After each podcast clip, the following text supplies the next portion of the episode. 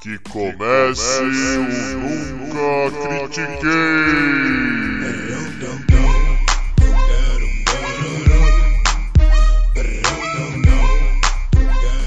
Boa noite, bom dia, boa tarde. Bem-vindo a mais um episódio do podcast esportivo embasado não jornalístico e zoeiro Eu Nunca Critiquei. Eu sou Maurício, the host with the most, o seu Horace Grant desse episódio. E comigo, o meu Steve Kerr de hoje é o Arthur Bindi. E aí, Bindi? Pensa num homem surpreendido por essa introdução. Esse homem sou eu, definitivamente. E aí, Maurício, beleza? Tudo em ordem? Tudo em ordem, cara. Acabei de assistir os dois episódios de The Last Dance aqui e.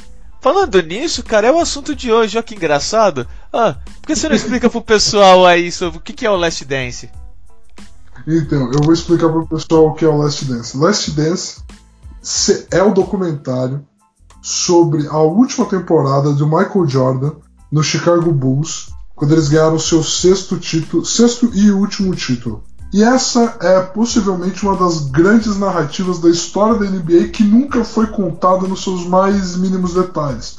O Jordan é um cara que nunca aceitou muito bem gravações, documentários, ele não dá entrevistas, ele é um cara super mais reservado na história dele, mas o, o cenário dessa última temporada estava todo armado, né? Então a gente vai dar um pouco de contexto aqui pra galera. Primeiro de tudo, esse é o lançamento de documentário mais oportunista da história. Não concorda, Maurício? Concordo é perfeitamente. É, eu acredito que esse documentário saiu do papel quando deu a pandemia. A Netflix falou: vamos fazer agora. É, então, o que aconteceu foi mais ou menos isso. Mas foi bom que você falasse sair do papel. Porque assim, quem quiser pode ler a história na íntegra, lá no Bala da Sexta. Ele traduziu a matéria da ESPN de forma completa aqui pro Brasil, tá bom? Mas assim, o que acontece? Essa temporada do Chicago Bulls, e avisando todo mundo isso aqui. Primeiro, é uma história real. Segundo, é um documentário, então você só vai ver imagens reais. E terceiro, aqui vai ser full spoilers. Aqui a gente vai fazer um review dos episódios, tá bom? É, vai ser diferente das nossas podcasts de filme, onde a gente tenta incentivar vocês a irem assistir. Aqui é full review, beleza? Então vamos lá. O que acontece? Toda a narrativa de que essa temporada poderia ser a última desse grande time do Chicago Bulls estava ali presente. O general manager Jerry Krause, por vários momentos, deu declarações sobre fazer rebuild, sobre recomeçar. Os contratos de todas as grandes estrelas estavam para acabar. O time estava todo mundo na casa dos 30 e poucos anos. O Jordan já tinha se aposentado uma vez. Ele não se dava bem com o técnico Phil Jackson. E assim, tudo indicava um rebuild. Então o que acontece? A NBA abordou o Chicago Bulls solicitando para filmar toda essa temporada. Então eles iam ter uma equipe que acompanhar o time no vestiário, nas viagens, em todos os momentos. O Bulls topou a ideia e o Jordan topou a ideia. Porém, está na cláusula do contrato que esse documentário só iria ao ar o dia que o Jordan dissesse ok e o Jordan, até dois anos atrás, não havia dito ok pro documentário pro uso das imagens. A temporada acabou, a NBA tava louca para preparar o material e o Jordan virou e fez assim: galera, valeu, mas eu não quero pensar nisso, tô de boa, guarda isso aí. E a, e a NBA foi obrigada legalmente a guardar. E todo mundo acreditava que esse era o tipo de arquivo que ia ficar para a história e nunca mais ia ser liberado. Não, até, é, um até o Michael Jordan morrer. Que aí você não precisa do ok dele. Exatamente. E aí o que acontece? Um dos executivos de marketing da liga abordou o Jordan. Pediu para ele uma conversa, para eles verem se o Jordan aceitaria fazer, se não aceitaria. E aí é muito engraçado, porque o cara chegou para ele falando assim: ó, vai ser um documentário, vai ser tipo o documentário do Alan Iverson. E o Jordan fala para ele: jura? Porque eu chorei vendo o documentário do Alan Iverson.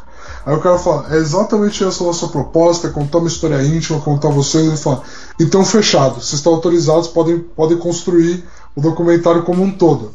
Ou seja, pedir mais entrevistas, pedir a análise da galera sobre o que eles tinham documentado. E aí surge esse documentário que é The Last Dance. E por que, que ele chama The Last Dance? Você vai encontrar na nossa Netflix como arremesso final. Tá? Primeiro, ele não é um original Netflix, ele é um original ESPN.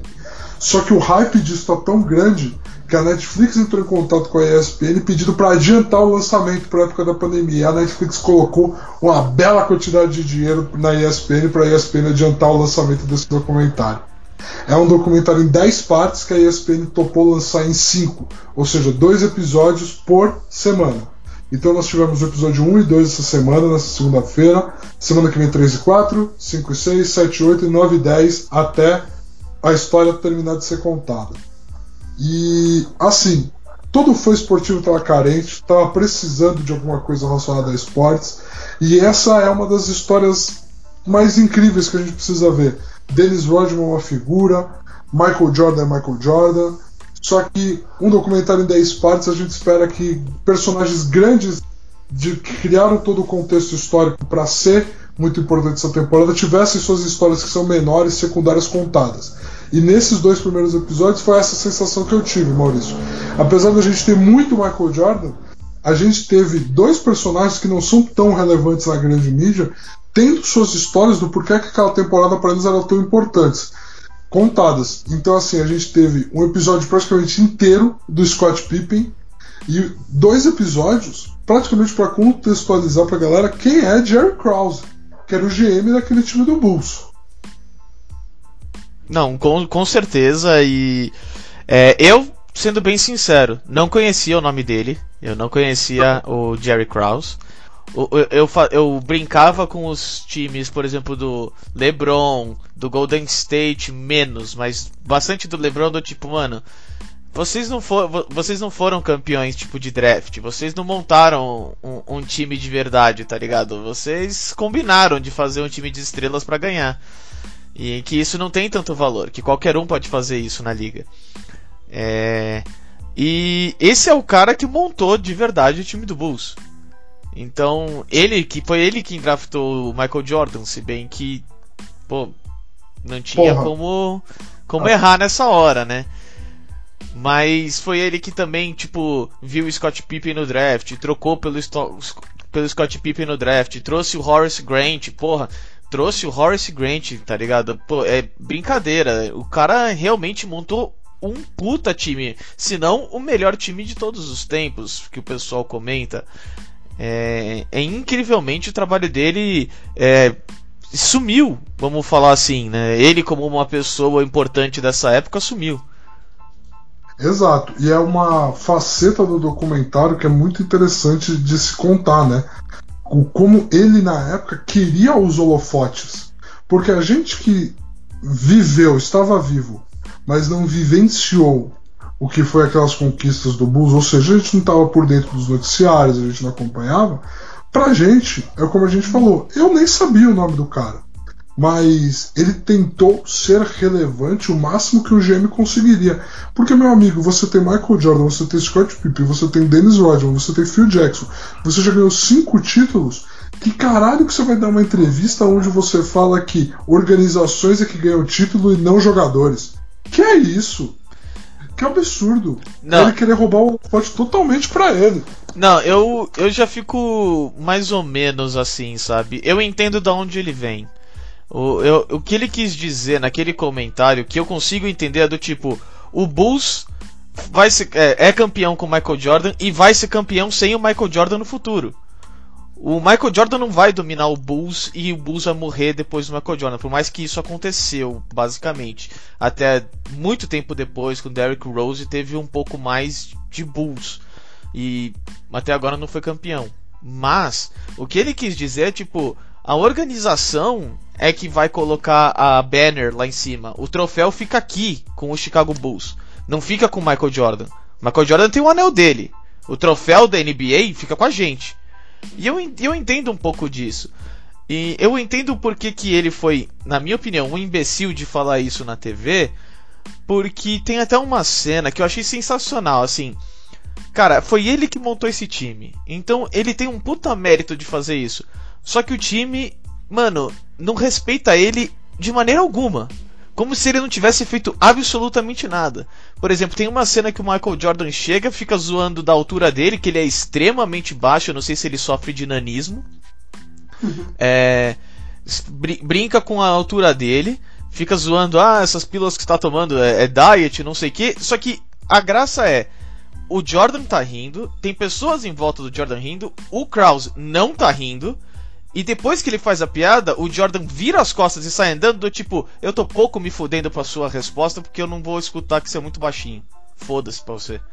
Porra, cara, é a estrela que você trouxe para esse time. Em tudo bem, o Michael Jordan ia acertar em qualquer lugar? Ia. Mas foi você que trouxe o Michael Jordan para esse time. Foi você que montou o time campeão pro Michael Jordan ser campeão. Porque, tipo, sozinho ele não foi campeão. Entendeu? Então, tipo, fica um pouco, sabe, de. Eu entendo porque que ele ficou com muito ressentimento, sabe, desse time. Com ressentimento de todo mundo ali. Entendeu? Porque, por mais que ele tenha montado o time, o time falava pra ele: você não pertence a isso aqui, cara. A gente aceita qualquer um menos você. E isso é foda, velho. De um trabalho então, que você cara, criou. Então, cara, eu entendo. Eu entendo tudo isso. Mas, assim, ao mesmo tempo eu sou muito sou muito contrário à forma com qual ele aborda as coisas e a forma porque assim na minha visão o GM ele é tão poder absoluto que tipo o, o Masai Ujiri no Toronto Raptors ele é ele ele é o cara que manda no time. E não importa. Ele é e é isso e acabou. Ele não tenta ser amigo do jogador, ele não tenta ser um dos jogadores, ele não vai em todos os jogos, não é o rolê dele. O rolê dele é tomar decisões executivas. É isso. Ele não tenta, tá? Tem até histórias horríveis de jogadores que vão até ele, perguntam se está tudo bem, ele fala tá tudo bem, no fim das contas ele troca o cara porque para ele são, são negócios e é isso. Esse é o cara que está em todos os jogos, viajando com o time, dentro do ônibus do time, tentando se integrar e dando declarações de que o que importa é a organização. Maurício, eu entendo que, que pendura o banner é o Chicago Bulls, mas eu entendo também que a plateia não vai para o estádio para ver os banners que já foram pendurados. Ela vai para ver novos banners serem pendurados. Se você não tem jogadores, você não tem uma franquia. Isso é um fato. Isso é um Fato. O New York Knicks falaria bem diferente nos últimos 15 anos para você. Vai, vai 5 anos, 6 anos. Mas eu concordo contigo. Eu só acho que assim, eu não sei como era a época, se o GM viajava, se era comum. Eu não faço ideia. Eu só, tô, eu só sei o que eu tô vendo. Eu só então, sei que, tipo, o bullying com, de todo mundo com esse cara foi, é, é de um tamanho que eu consigo entender por que, que ele foi um babaca do jeito que ele foi. Eu não quero dizer que ele tá certo. Tipo, eu você nunca que... tem que falar isso na frente da mídia e diminuir o Michael Jordan, que é o maior de todos os tempos, ainda por cima. Você não cria essa briga na mídia. Você, mano, bota ele, tenta botar ele no lugar dele dentro de casa, velho. É isso que acontece. E se você não consegue, mano, na minha opinião, sai. Então, sai, faz umas trocas ruins e sai. Assim, de verdade. De verdade mesmo. Ele estava sofrendo bullying por causa da postura dele. E não o contrário. E não ele não tinha. E não porque ele estava tentando fazer parte e o time não aceitava ele. Não, não, não. É porque ele estava tentando aparecer mais do que o time. E cara, todo GM da NBA sabe que ele não pode aparecer mais do que o time. Ele não deve. Ele, todo GM hoje tem total noção disso. Todo GM que tentou ser mais do que o time, eventualmente caiu em fracasso. Não, tudo bem. É que assim, eu não consigo ver isso. Ele foi duas vezes GM do ano, seguido. Sabe, tipo. Ele, ele tinha muito mérito na NBA. Eu não, eu não vejo ele dessa forma, do tipo, não, eu sou maior do que o. do que o Michael Jordan. Acho que ele. Pelo, pelo menos eu pelo que eu vi. Que pelo que eu vi. Isso eu estou falando do que eu vi no, no coiso, né? É, no documentário. Eu, pelo menos até agora, ele não pareceu ser uma pessoa que, tipo, não, eu quero ser maior do que todos eles. Porque na verdade o dono da franquia é o. Não é, não é ele, ele é só o GM. Então, tipo, eu só acho que ele se sentiu jogado pro lado. Que ele ficou do tipo, eu me sacrifiquei muito para isso aqui. Eu tenho mérito e nem as pessoas que deveriam, tipo, é, me dar mérito estão me dando mérito. Entendeu? Então, mas aí, vamos lá, vamos lá, Maurício. É assim. Vamos lá, você é um profissional, beleza? E o seu trampo é liderar, beleza? Aí você vai e você acabou de você acabou de ganhar o quinto título com o melhor jogador de todos os tempos sob contrato com você. E aí você fala em rebuild, sendo que você acabou de ganhar o título.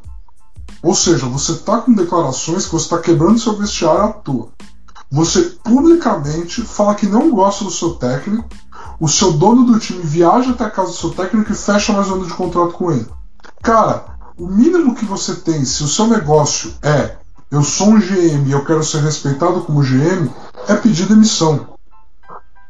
É arrumar um jeito de sair dali com a sua cabeça erguida.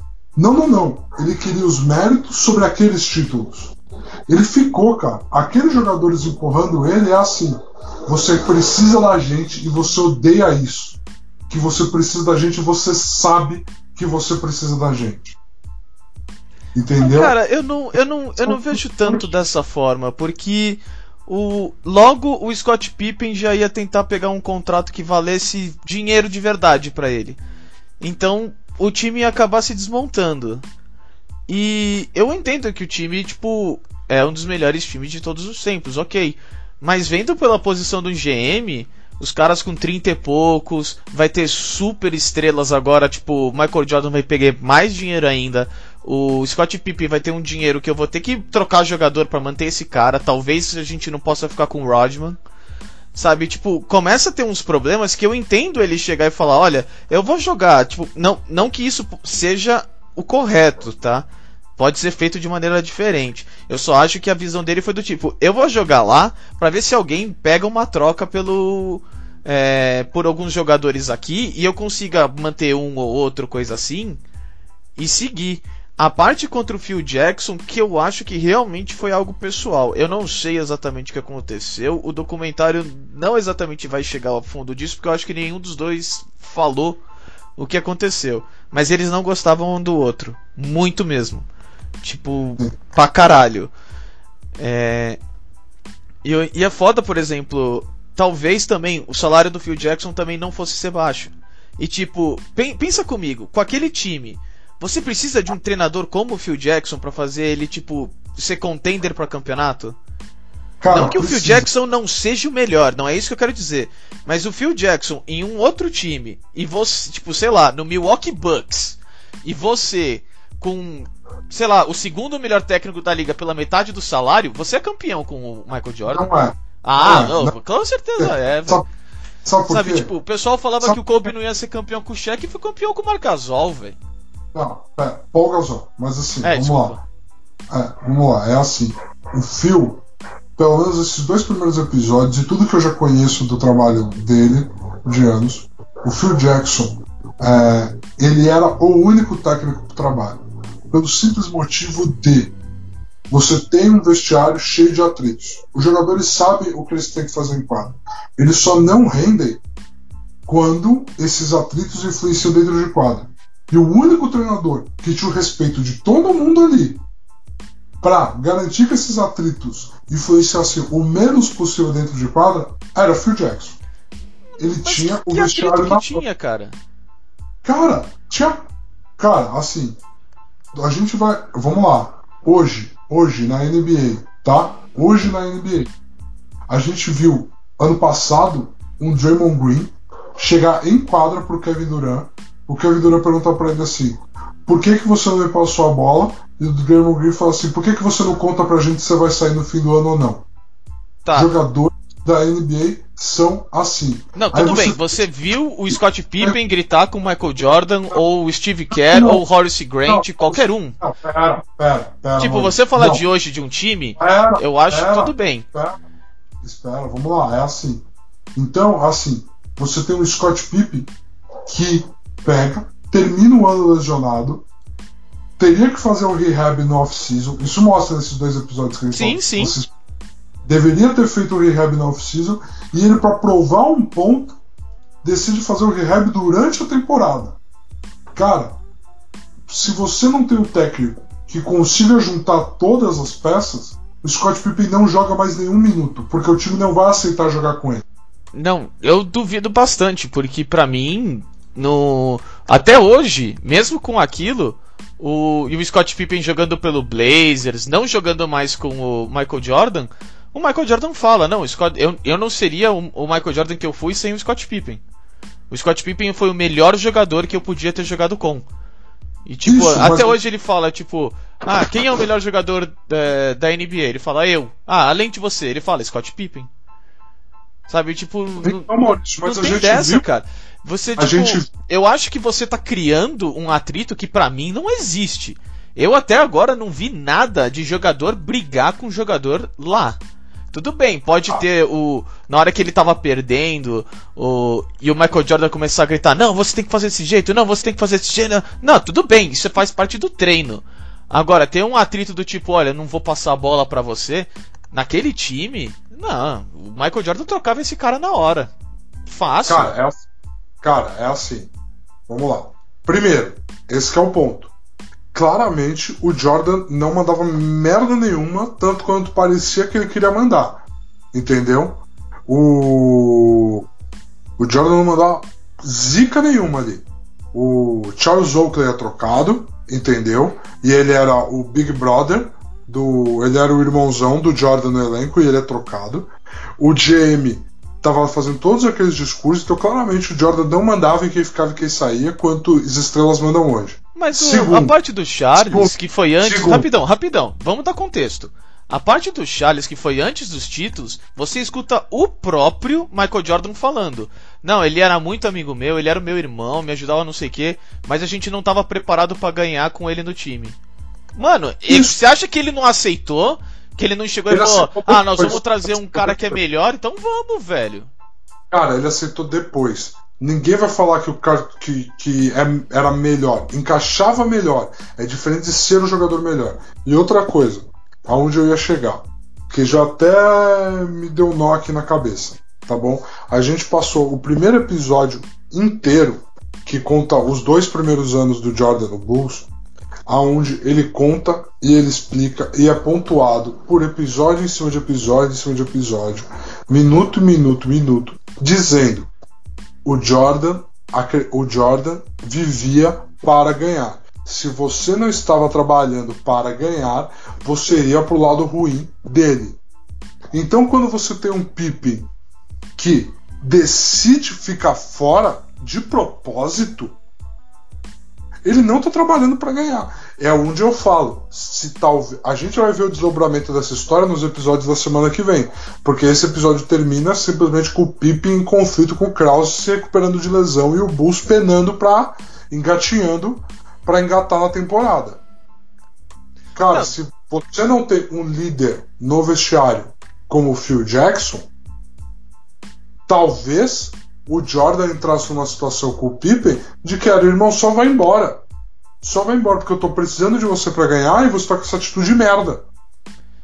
Ah, eu não.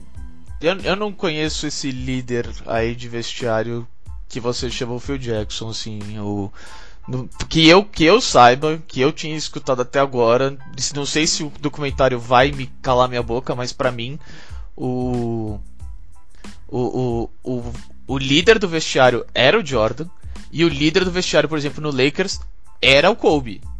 Nunca foi o Phil. O Phil era o gênio tático, ótimo. Ele é o puta técnico. O melhor técnico de todos os tempos, talvez. Provável. Agora, tipo, ele ser o líder, ele chegar a peitar todos os jogadores, como por exemplo o cara do Detroit Pistons fazia. Ah, Chuck Daly. Como o Chuck Daly fazia no, no Detroit Pistons. No, aí por isso que ele foi chamado pro Dream Team. Isso é louco, cara. Tipo. Não, nem de perto. Assim, nem de perto mesmo. Eu, pelo, pelo menos, eu não vejo esse líder de vestiário. Tanto que, tipo, o, o episódio termina não com o, o Jordan com um atrito com o Pippen, mas o Pippen com um atrito com o Kraus. E o Jordan tentando se virar pra conseguir ganhar sem o Pippen. Entendeu? Isso. Eu entendo que o, que o Jordan, tipo, não concorda. Ele fala, não, ele não deveria ter feito dessa forma. Mas não é do tipo, tá, agora que você voltou pra jogar, você vai ficar duas meses no banco pra você aprender. Não teve nada disso. Ou do tipo, ah, não vou passar a bola pra você. A gente vai ter que ver. Esse que é o ponto. A Ah, gente vai ter que ver. Até o momento agora, que eu quero dizer, por exemplo, não teve. Não foi abordado. Não foi do tipo, ah, eu parei de falar com o Pippen por causa disso ou algo assim. Não teve. Não Entendeu? teve até agora, mas eu, mas eu, baseado em tudo que eles estão mostrando aí, é o que tá levando. Pra mim é o caminho que vai chegar. Pra mim não é tão simples quanto a gente precisa dele pra ganhar, dane-se, vamos ganhar. Pra mim não é tão simples. Tem tantos egos ali, cara. Isso porque a gente nem teve o nosso querido episódio inteiro só do Dennis Rodman. Porque quando a gente tiver, que provavelmente vai ser semana que vem, cara, vai ser outra loucura. Porque o Dennis era, né, o que, É, o que mas o ego dele não era tão preocupante assim, pelo menos não no basquete, cara. Não dentro de quadra, não mesmo. Dentro de quadra, o Dennis Rodman nunca foi um problema por causa do ego dele. Mas a gente vai ver como essas coisas vão se desdobrar nos próximos episódios. Assim, cara, a coisa que eu mais tô achando da hora é que assim, eles estão apresentando tão bem as pessoas e os fatos que eu tô tendo uma interpretação dessas pessoas e você tá tendo outra. Ou seja, a narrativa não tá guiando a gente para uma versão da história que eles gostariam. É, então, galera, a gente teve um pequeno corte aqui no meio porque o, o, o emprego chama, né? Então vamos, vamos tentar continuar, é, tipo, começar uma parte do assunto do zero daqui pra frente. É, eu vou tentar puxar então, até pra gente sair da polêmica que a gente tava um pouco preso. O, o mano, o contrato do Pippen, cara. Se pá, o contrato mais polêmico da história da NBA. E eu acho que por muito tempo ele é desvalorizado como o jogador que ele é por causa do contrato que ele tinha. O que que você acha?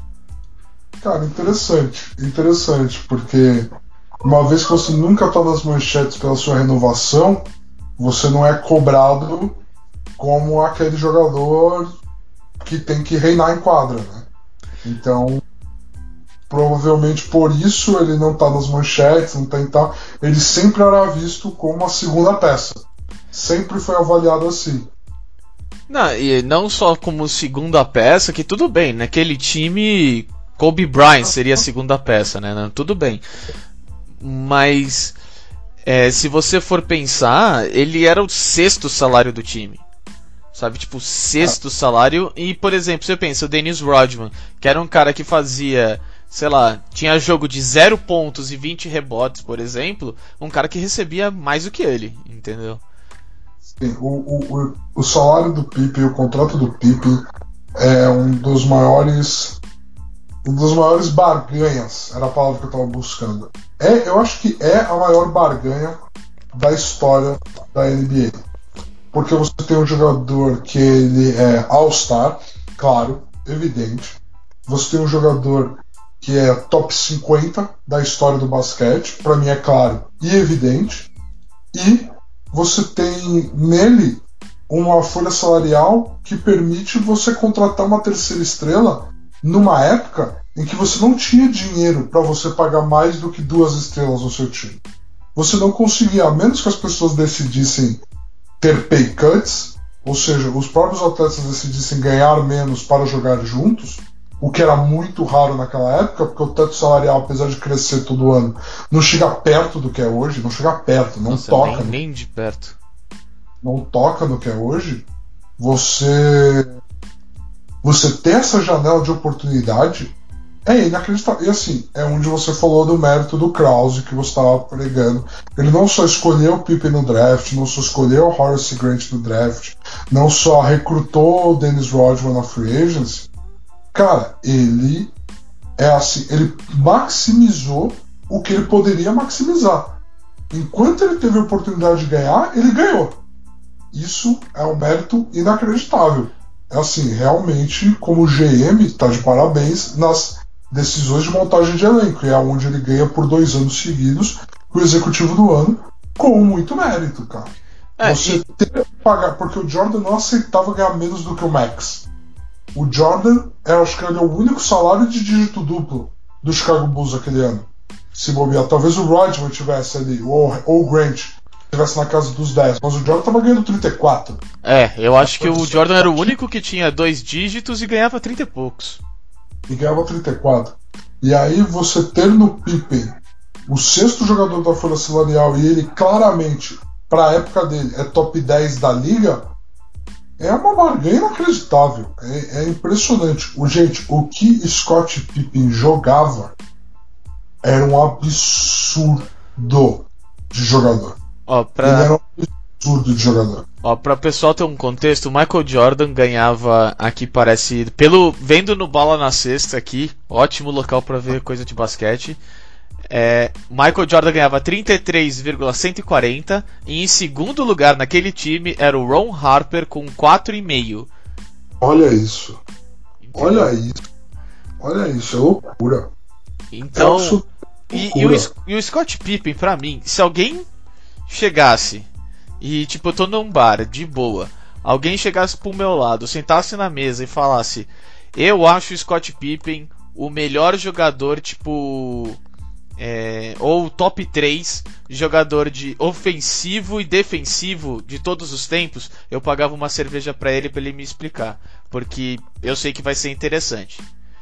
Porque vocês não têm noção do que esse cara jogava em matéria defensiva. E na minha opinião, ele só não jogava tão bem ofensivamente porque o Michael Jordan era o Michael Jordan. E tipo, quando você tem um cara que faz melhor do que você, você manda pra ele.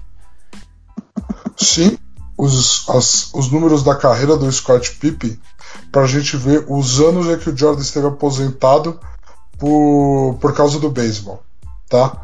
Então, ele joga a temporada 94 95 e 95, 90, não, 91, 92, 93 ele ganha com o Jordan.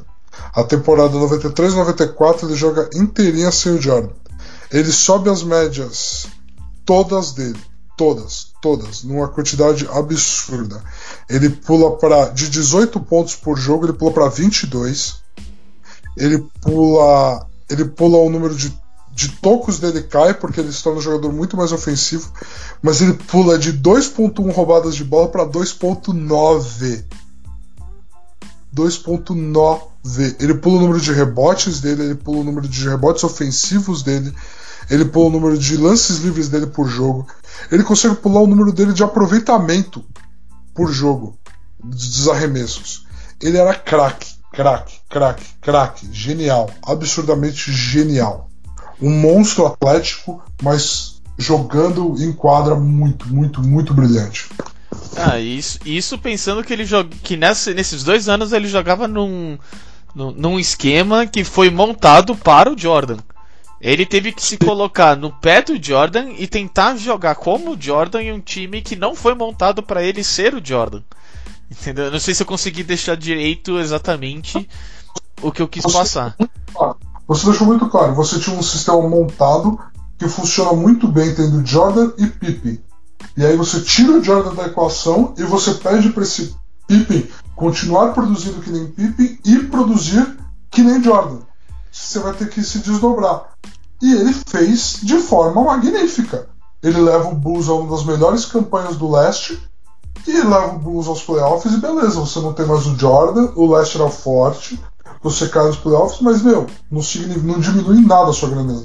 A gente fica babando o ovo do James Harden aí a rodo, o James Harden nunca ganhou porra nenhuma, vai pros playoffs e perde todo ano, entendeu?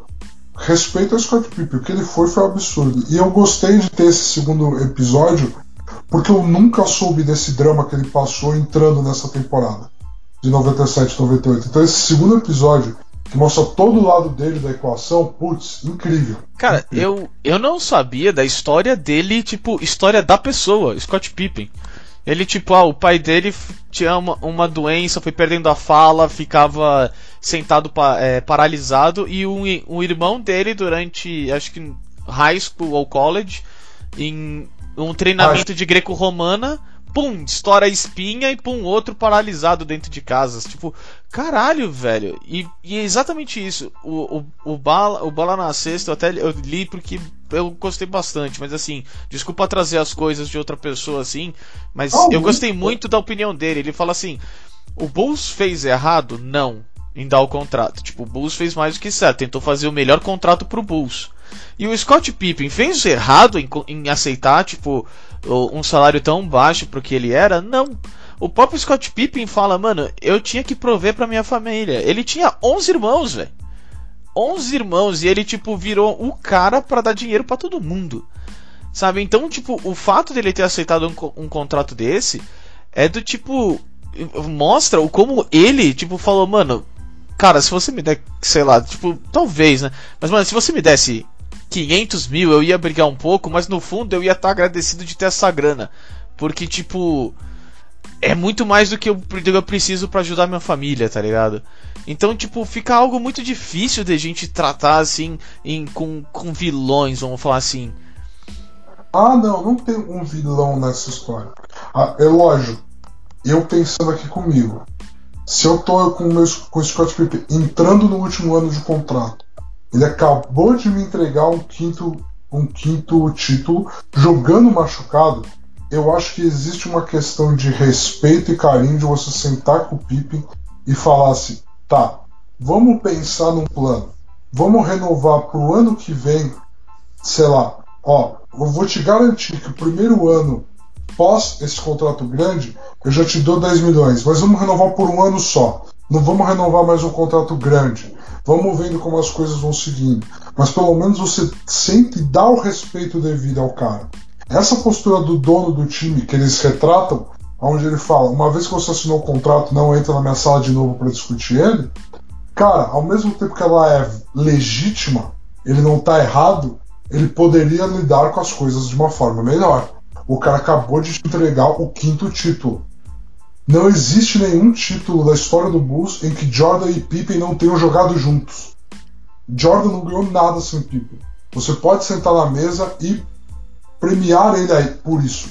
Da mesma forma que o Golden State aceitou com o Clay Thompson e virou pro Clay Thompson e falou assim: tá aqui o salário máximo por cinco anos, vai lá recuperar seu joelho e ficar um ano inteiro fora. É, Porque é, mas... você a gente três títulos. É, mas aí também teve um. Tá, você não ia ter que lidar com o contrato do, do Kevin Durant. Então, tipo, abre um espaço para você ter um, um Clay Thompson com um salário gigantesco. Mas. Sim, é eu... liga, é tudo, mas ao mesmo tempo é só uma comparação do sinal de, de respeito. A atleta que entregou tudo, jogou lesionado, você senta com ele na mesa e você fala: é isso. Entendeu? É que o Warriors teve a oportunidade financeira de oferecer um max, mas você consegue ter a mesma conversa até o limite. Você não precisa não ter a conversa, que nem o Bulls não teve a conversa.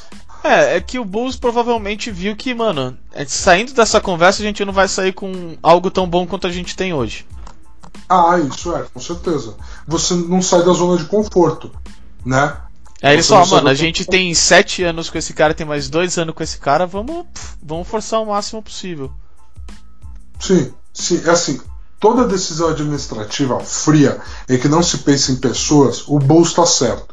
Você tem um jogador de mais de 30 anos que está lesionado, voltando de lesão, num contrato que é muito bom pra gente. Eu não preciso tocar nisso agora mas existe um elemento humano muito importante quando você está fazendo administração de pessoas. E, e eu acho que é esse o elemento humano que faltou. E eu gostei porque o episódio não traz tanta importância para o resultado das partidas dessa temporada. Ele está focado totalmente no elemento humano por trás Sim. dessas partidas. Sim, aí eu também acho é isso que está o mais legal. É, eu, o, o documentário está tentando ir atrás do tipo, ah, é, a, os esportes, as dificuldades dentro de quadra, todo mundo já sabe o que aconteceu. Agora, o que tava rolando por trás e todo o drama, e esse é o foda, não tá precisando criar um drama aqui ou coisa parecida, não. Tem drama pra dar e sobrar aqui nesse, nessa temporada no me, melhor time da liga, tá ligado? Exatamente. E é por isso que eu tô tão ansioso pra semana que vem pros próximos episódios. Eu estaria ansioso com ou sem quarentena, mas o sem quarentena tá me deixando numa pilha. então, pra fechar, cara, é... vamos, vamos falar assim. A gente já falou do que a gente mais gostou, então vamos... fala aí do, da sua expectativa aí pro futuro, pra esse domingo. Cara, Cara, para os próximos dois episódios que chegam na madrugada de domingo para segunda aqui no Brasil, a minha expectativa é um episódio só do Dennis Rodman, que ele é a terceira peça nessa, nesse quebra-cabeça de Jordan, Pippen e Dennis Rodman, e eu quero começar a ver o como esse time vai se ajustar para jogar. Uma hora ou outra eles vão ter que entrar no elemento quadra. Eu quero muito ver como o Phil Jackson vai administrar isso e como essas coisas vão se desenrolar. É o que eu tô esperando para os dois próximos episódios. É, eu. Eu também. Eu, só para passar pro pessoal, uma parte muito da hora é que assim. Ontem, antes de dormir, eu tava um pouco assim, sem encontrar algo para assistir. E aí eu fiquei tipo, caralho, velho, eu tava assistindo algo tão bom. Ah, que que que, tipo, nossa, que cadê, não sei o que. Aí eu, puta, pode crer, né, velho. Não tem os próximos episódios. E eu tô, mano, com tesão de ver a porra dos próximos episódios, tá ligado? Mas é infelizmente no momento não tem. E a minha expectativa é que nem você falou, cara. É, é, ver esse final da parte do Pippin e ainda tem o resto, entendeu? Tipo, por exemplo, o, o, o Dennis Rodman é um cara que assim. Toda entrevista que você fizer com ele, você vai tirar coisa de ouro, porque o cara sincero é, é, é uma palavra que, que é pouco para ele. O cara é, é impressionante. Ele fala é na autêntico. lata e fala mesmo. É autêntico a definição para Dennis Rodman. Isso. Autêntico. Então, tipo, ele, pra mim, tipo, vai ter muita coisa que a gente vai ficar sabendo que vai sair da boca dele. Então eu tô, também tô esperando bastante. É isso, meu velho. Expectativas grandes pro próximo, porque se a gente já discutiu tudo isso com dois episódios introdutórios, meu amigo, quando for chegando pro final vai ser loucura. Bom, é, é, bem capaz que no, no, futuro a gente comece a, a acertar, a, a, a, juntar um pouco mais. No momento a é. gente tá pelo menos com interpretações diferentes.